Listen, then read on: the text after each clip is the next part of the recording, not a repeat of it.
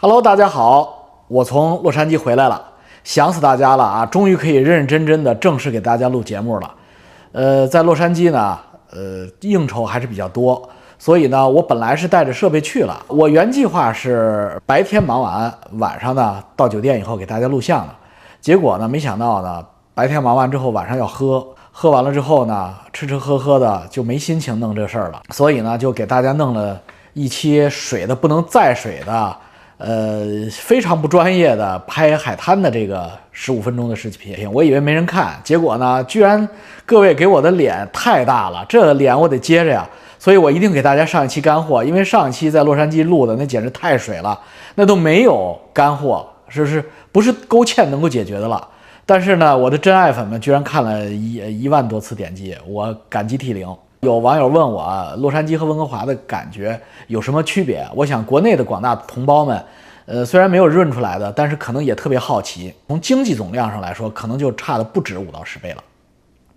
所以，如果一个人呢想挣钱、想发展，呃，你是一个还在创业期、还在发展期的人，那当然是要去洛杉矶了。这个没有没有什么好说的，因为你在那儿能挣着钱呀，那儿的商业机会。经济形势要大得多，宏大的多呀！那是地球上最宏伟、最波澜壮阔、经济最有活力的地区之一啊。而温哥华呢，它是像杭州一样嘛，所以这两个城市如果比较的话，温哥华呢就有点像杭州，甚至比杭州还要小一点儿。而洛杉矶呢，就像上海，呃，他们两个之间的定位呢，基本上就是这样的。但是气候上来说呢，就完全没得比。呃，洛杉矶呢，实际上是在一个呃荒漠里边造。沙漠里边很干旱的环境下造出来的这么一个城市，而温哥华呢恰恰相反，它是水太多了，天天下雨，天天下雨。呃，洛杉矶是完全不下雨，一个冬天我在当地的朋友说，去年尤其是去年，一个冬天也没下几天雨，不像我们在温哥华，他妈的一个冬天几乎就看不见太阳，这是两个极端，水都下到这儿来了，这个老天爷实际上也不是很公平，所以洛杉矶呢，它的水是不行的。呃，那如果你要是挣够了钱，没有什么，呃，雄心壮志，又希望有一些安逸的日子，那肯定还是推荐你到温哥华来。呃，当然了，也有很多有钱人在洛杉矶居住，但这些有钱人都是不甘寂寞的，心里边还暗藏着一把火的闷骚型的选手。像我这样的这个明骚型的选手，还有牛根生那样的，呃，烂骚型的拳手，他肯定就选择到温哥华来了啊。这两天牛根牛根生在温哥华这件事儿暴露了。这尤其是昨天我赶上洛杉矶的感恩节了，坏了，那堵车四零五高速，我正好从尔湾到当趟，那个给我堵的呀，真是一点不夸张，屎都快堵出来了。呃，我的腰还是不错的，我腰力非常的强，经常一个多小时不带休息的。但是昨天堵上两个多小时，给我腰堵的我这个腰啊，真的快散架子了，屁股都他妈的和腰都木了，最后堵的。开车的这个哥们儿，这个我看那个眼睛啊。都睁不开了，呃，我知道什么叫大城市了。四零五高速双向得有十几条车道，全是红的，全堵。哎呀，真是大城市啊，真是比北京是有过之而无不及。尤其是从北京来的我，见到这种堵车的阵仗，我是有生理性不适的。嗯，我没想起来这个事儿，就是美国的感恩节比加拿大的感恩节晚一个月，我们加拿大早就过完感恩节了，结果什么正好赶上美国的感恩节。那国内网友可能不太了解北美这个北美洲这两国文化的，就以为感恩节就是美国这个感恩节，其实不是。加拿大这个感恩节早过了一个月以前，为什么呢？因为感恩节它是与秋收有关的，它其实是秋收节、丰收节。啊，那加拿大靠北嘛，所以它秋收的时间就比美国的提前一个月。啊？为什么？为什么不是落后一个月靠北啊？纬度低，为什么不是落后一个月？你这个。地理和数学知识看来是体育老师教的，你不要看老王的频道了，这个你智商不够。这个越往北，它秋收的时间是越往越早的，而而不是相反。所以加拿大的这个秋收的时间要比美国早一个月左右，所以加拿大的感恩节呢，一般情况下都比美国要早一个月左右。呃，我知道这个事儿，但是我没有往自己身上想，所以我就。赶上感恩节大堵车了，我操，爆堵啊！那是。再有一点就是洛杉矶的水是我实在受不了的。你能改自己家里的净化水系统，但是你改不了人家外边的净化水系统啊！你吃饭呀、喝茶，你不能让人家都用泉水，呃，离子净化呀。所以呢，那个水啊，一口下去，呃，尤其是老的酒店或者老的餐厅，你那个水啊，你真的一口下去能喝出来，它那水是有有那个钙离子的味道，就是咸的。呃，王金洲，你是不是在装逼？你一口，你以为你是一牙吗？你能喝出水区别来？我跟你说，我真不是装逼。你要习惯喝软水、纯水之后，你那个水里边如果硬度大，你真的一口能喝出来区别。呃，这不是一牙的特异功能，这是所有的人都有的功能。然后啊，对了，呃，温哥华有个著名的白石栈桥，洛杉矶有好几条栈桥，新港有栈桥，然后马哈顿 Beach 也有栈桥。那个栈桥和两边的栈桥怎么有什么区别呢？就是。呃，这边温哥华白石的栈桥呢，就是非常的秀美，就是非常的大小也合适，呃，有有点像那个亚裔的那个男性的那个，呃，洛杉矶的这几个栈桥呢，尤其是新港栈桥，就是黑人的那个，又大又粗又糙。哎，我又开车了，不开车了。但是我的比喻非常形象，如果都去过这两个地方的观众朋友，一定觉得老王这一句话就点破梦中人，就不用再评价了。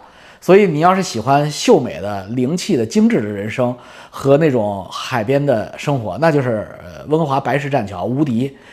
好了好了，咱们不诋毁洛杉矶的朋友了啊，咱们不诋毁洛杉矶了。其实我说的其实也是实话，你们洛杉矶的朋友不要生气啊。但是你们不行，不然你们真来温哥华，真的会发现这个区别，就是亚裔的和这个黑人的这个区别啊。所以你要挣钱你就去洛杉矶，没什么好说的。但是你要是享受生活，而且你心里边不再闷骚了。你就在温哥华待着，老实待着行了，而且机票特别便宜，几百块钱往返。所以呢，就是你要是心里边明骚了，你就飞一趟呗，对不对？飞一趟晒晒太阳，冬天待个十天八天的，你肯定就腻了，因为毒死你了。而且中餐，洛杉矶的中餐，呃实话实说，照温哥华的中餐还是有差距的啊。北美中中餐四大制霸之一，第一一定是温哥华，那跟没洛杉矶什么事儿就啊，就是遥遥领先。别不爱听，真的是这样。对吧？因为香港的好厨子都在温哥华待着呢，就是因为他他们跑过来以后啊，都在温哥华待着。这些顶级的厨神，呃，现在都都快纷纷退休了，所以温哥华的中餐水平急急速下降。因为他们是九七之前移民过来的那波香港老厨子，他们现在都七十多了，好多就不干了，不干了，孩子不是律师就是医生，他们不会干这事儿的。所以呢，温哥华的中餐也急速向大陆化靠近，连麻六记都开始开大店了，臭不要脸。杨国福都来了，真是臭不要脸！这温哥华，哎呀，别别提令人多失望了。以前的中餐好的那就嗯，就是没着没落的，现在越来越少了。退一家，退休一家，关一家，退休一家，关一家啊！尤其是粤菜老馆子，真是不行了。好了，今天我们的主题呢，就是揭秘电动车时代、新能源时代，给大家普及一下到底是怎么回事儿。整个狂飙在华夏大地上，甚至全球的这个电动车热，呃，我们的翟红鸟翟副主席已经做了好多期啊，什么骂骂骂骂骂骂骂骂，电动车是一群骗子、诈骗犯，这个就是中国足球都在骂的球类，它得多臭？就是翟副主席都要骂你是骗子，那你说这个行业得骗成什么样？所以就是这个道理。那么到底是不是离开中国、离开呃地球？呃，站在美国之外，站在中国之外，呃，俯瞰地球，到底在电动车和新能源行业发展了发生了些什么事情？今天呢，听我给大家讲干货，我尽量用文科生都能听懂的，没有接触过电动车都能听懂的话来给大家讲清楚、说明白。那电动车行业的人呢，不要求。较真儿，因为什么呢？你们听的特别舒服的人，别人就都听不懂了。但求方向，大家都能理解就就对了啊！这是咱们这个科普频道的意义。咱们不是大学教授啊，咱们不是实验室，咱们不要搞那些精确的较真儿的数据。有好多呃喜欢跟我较真儿的，特别无聊，因为呃有点无聊。你们我一说电动车，你们你们搞锂电池的跟我较真儿，那我一说。这个易经，哎，你们算了一辈子命的道士来跟我较真儿，你看有完没完？你有有本事，你每项 每样事儿都给我较较真儿，好不好？因为咱们就是一个娱乐频道，你跑这儿来去，难道是学修学位的吗？呃，好了，咱们不扯了。第一个话题就是中国电动车行业狂飙和时代性的丑闻。我对中国电动车行业有五五片总结，所有的有一个算一个，从格力。到什么比亚迪，有一个算一个，全在这五片里边啊。第一片叫骗地，就是骗土地；第二片呢就是骗厂房；这都是政府的，骗政府划划过来划了过来的啊，资助过来的。第三片是骗贷款，第四片是骗补贴，第五片就到我们头上了，就骗私募，然后给大家讲 IPO 上市的故事嘛。整个中国的新能源电动车行行业圈进去了无数私募老板的钱，现在都是泥足深陷十八层地狱，基本上都落在这五片之内。各地都有什么电动车新能源产业园，以打着这个名义，他妈搞搞房地产骗房骗地的有的是。所以这就是中国的特色。本来特别正经的一件事儿，大干快上一哄而上的时候啊，就他妈变成，哎，就那么山寨，那么瓦瓦房店。那么的接地气儿，那么的红旗渠，就是这么一个中国的特色。呃，在我们金融行业呢，也有一呃二十年以前也有这种情况，就是我们比如说要跟美国学什么期货，哎呦，到我们中国这期货就乱了套了，就什么东西都来期货了，什么丑闻都会出现，就美国人都没有的丑闻，我们都会来一遍。然后说跟美国学股指，然后我们中国的，哎呦，股指那个乱的，直接把这个呃股市都给砸下来了，我操！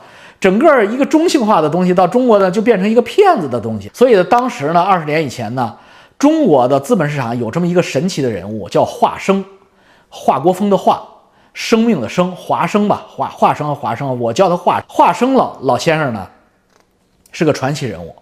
这人我是很尊重他的，因为华老先生啊，是唯一的一个自称为教授，而且真的可能是教授的人。呃，能从证券证券市场上挣着大钱的教授，他是唯一的一个。要么就是他妈的呃假教授是骗子，呃，要么就是这种，呃，连股市几点开门都不知道的真教授，比如说吴老啊，什么刘继鹏先生，这都是刘继鹏不知道股市几点开门，是我告诉他的。我说股市几点开门？哦，这才知道股市几点开门。就这这这种教授，你知道吧？但是华生不是，华生是福建人，我记得他福州那边的，家庭不好，家境不好。但是呢，就是学习成绩极好，所以福建佬都是有偷渡狂潮的嘛，都是偷渡客，他就是那个偷渡客的故乡了。然后从小学习成绩实在太好了，所以偷渡客呢都把华生从小的小小华生，年轻的华生奉为偷渡客中的异类至宝，以至于这这哥们儿啊上大学，包括去伦敦留学、牛津还是剑桥我忘了，牛津吧好像是留学，所有的学费。全是偷渡客们、乡亲们给他捐的盘缠，就是老华就这么拿到的，呃，顶级的经济学的学位，博士。他回来之后呢，他可没一下当教授。他回来之后，他在北京成立了一个，呃，北呃北京牛津剑桥投资管理有限公司，啊，这是华华教授的黑料啊！我今天给他抖一抖，因为他也不在乎，他早就金盆洗手了。特别有意思，其实这个虽然是黑料，但是证明着他的不凡。你你听这个牛津剑桥投资有限公司，你就知道这公司有多多大的雄心壮志了，而且知道这个老板是从哪儿回来的了。这牛津剑桥投资有限公司，我操，这个这名起的，你就像我这种土鳖，想来想去，呃，我最多想个颐和，我操，我都觉得我接了黄气儿了，都是，呃，都是正黄旗冲天文了。我也想不到牛津剑桥，我想不到白金汉去，人家就是沾了洋墨水回来，人家在北京，呃，比我那时代还要早，大概是九九九年左右，九八年九九年，牛津剑桥，这不得了，这货因为他有钱呀，他的乡亲们都信任他呀，他学成归来之后，他们有标会啊，福建的那种，类似于浙江的都是标会村会，就是他是有钱的，那个华侨华侨每村每村的，呃，这个一支。一百万，那一支五十万的，最后大家汇汇起来，这个钱都交给华生，华生就拿到北京牛津剑桥投资管理有限公司炒股票、坐庄，这边放一级市场的消息，那边拖二级市场。那华老师那牛逼大了，他在英国伦敦学的那些技术分析、呃数学分析，在。呃，九十年代末的中国资本市场，如赵子龙救阿斗，那叫无无数进出，一杆银枪挑得天花乱坠，如入无人之境，挣挣了无数的钱，挣了无数的钱。所以华生华教授是真有钱。那公司在哪儿啊？我公司我还去过。呃，东三环，呃，昆仑饭店往北有一个老全聚德那楼，那楼叫国信大厦还是中信大厦？我忘了。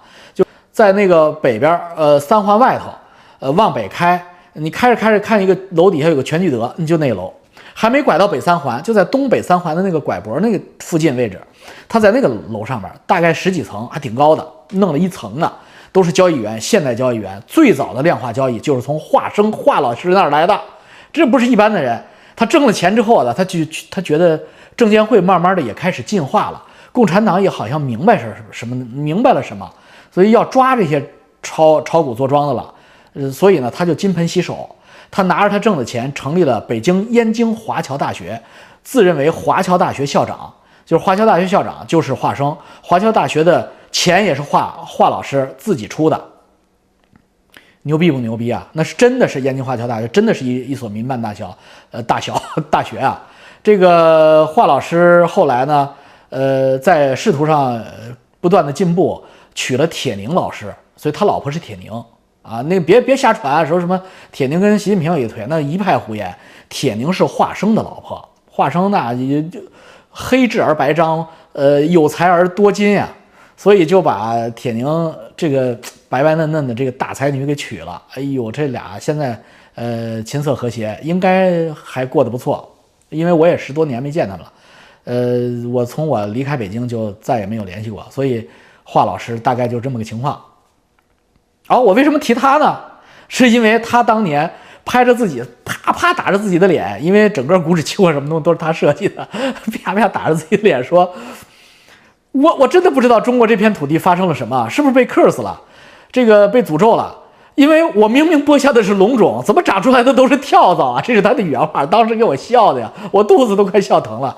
这个，我给大家讲这个插科打诨这个笑话，其实就告诉你，新能源行业、电动车行业跟当年我们资本行业、呃投资行业发生的情况是一样的。美国、英国最先进的那些最棒的一些理念，一到这儿来吧。嗯，就有了一股那个《东北二人转》及大篷车的感觉，就是本来是好莱坞大片，就拍出这个效果来了，就是全都是规律。无论哪个行业是风口，只要来这儿，就是这么个道理，就是会出现这么个现象。所以呢，就是刘仲敬刘阿姨就讲这个是瓦房电话，非常形象，非常形象，或者叫驻马电话吧，就是很很高雅的一个东西，很高尚的一个东西，到了这儿以后就变质了。这个。所以呢，你如果不出来中国，你不离开中国，你得到的结论就是骂他们，哎，这帮骗子，这帮山炮，这帮王八蛋，这是一点良心都没有。就是翟翟山鹰翟山鹰翟老师的那种那种论调，因为他没有出来过嘛，所以他确实看到的就是这个，呃，都是跳蚤嘛，以至于他联想，以至于你们也联想，说全世界的电动车行业和新能源行业就是一场骗局，就是一场。共济会及深层政府以伊隆马斯克为代表，隐藏以以伊隆马斯克为前台小丑，隐藏在后边，呃，奴役地球人的这一场局呢？阴谋论呢？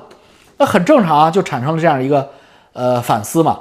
那我给我今天要告诉你们这个结论，就是你们这帮反思就是一蠢驴，你们就是不对啊？为什么呢？看到的视视野又都是在中国这个墙里边，嗯，得到的信息又不是很充分的。那么你们就会得到这样的结论。那么是不是这个行业真的是骗局？全世界都是骗局的？我们今天的这个视频的结论是开放性的啊，我们不要盖棺定论。就是我告诉你，你现在骂这个骗局，你这个是不对的，你是鼠目寸光的。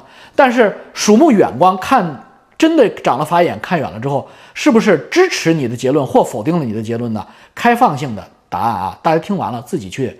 呃，延伸阅读，自己得出这个结论。这种质疑其实无非来源于三个方面。第一个方面就是能源嵌套的质疑。什么叫能源嵌套呢？就是说我这个电池车，它这个电不还是火电厂发电的吗，或者水电站发电的吗？就是还是原来那套啊。那你把它这个发出来的电存到电池里，然后呢再开到路上，和你把汽油直接加到你的这个汽油箱里边开到路上。相比来说，你这不还绕了一圈吗？你这不等于脱了裤子放屁，多此一举。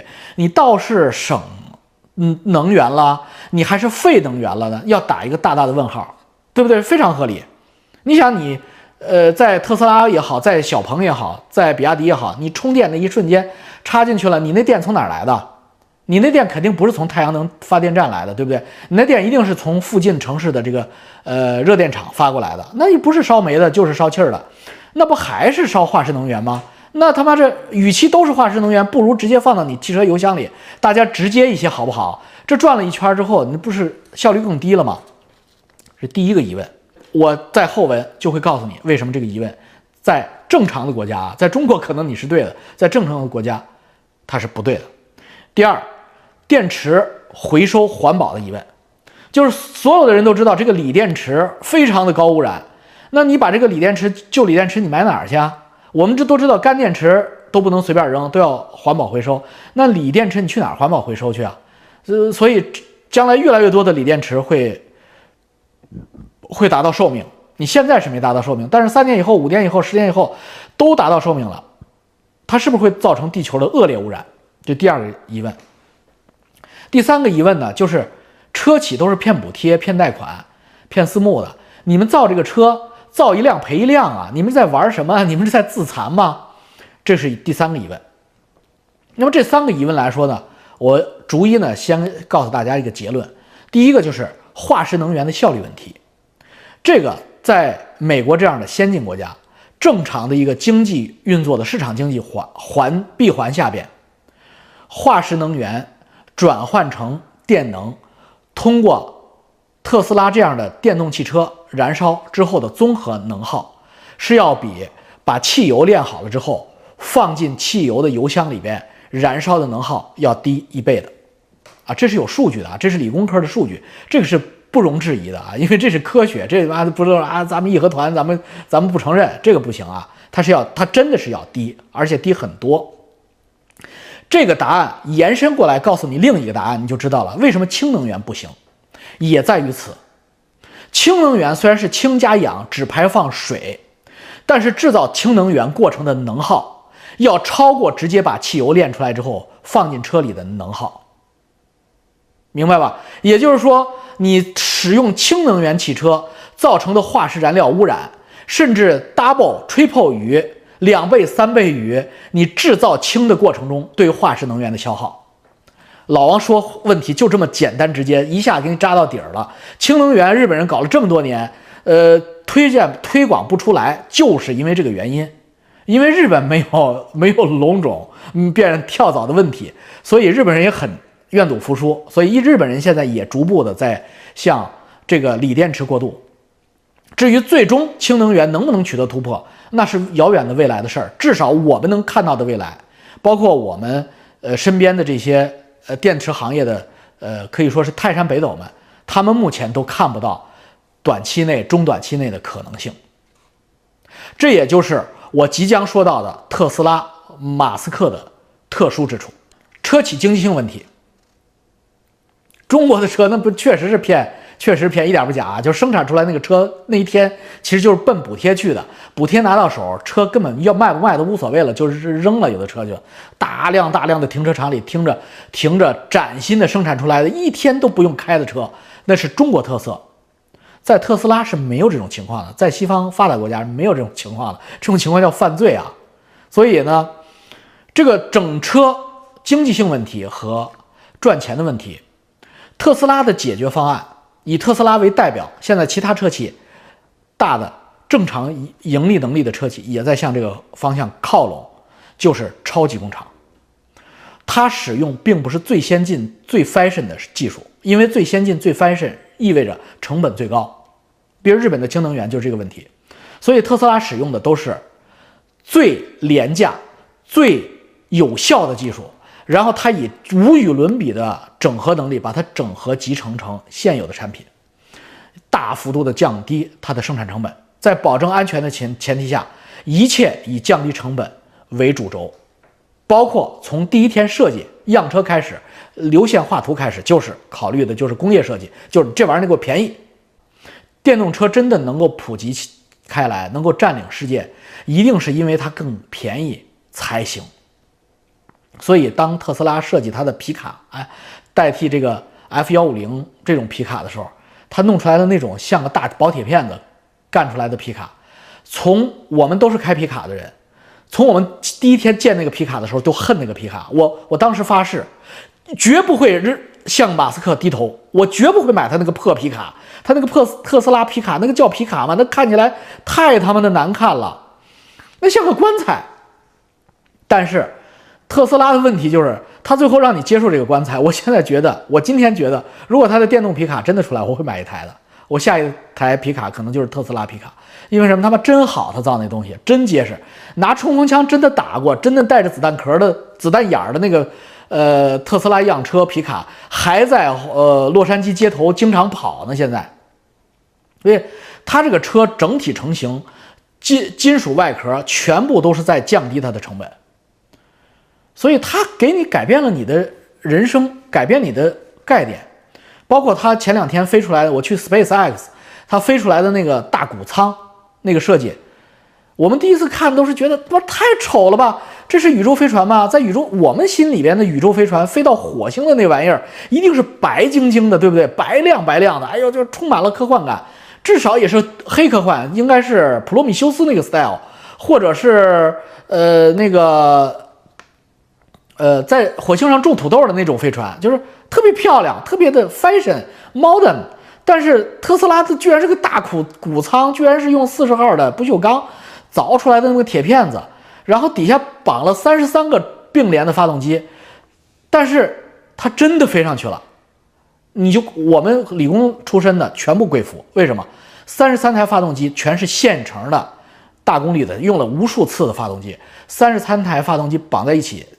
意味着第一成本最低，因为这三十三台发动机就是三十三台 F 幺五零，就是太他妈的普通了，就是成本太低了。然后你为什么要跪下来？因为你三十三台 F 幺幺五零绑在一起，在高速上跑，你都跑不好，因为你你你你配合不好。三十三台火箭发动机，它能让它同步作业，拐弯落下来，这这证明什么？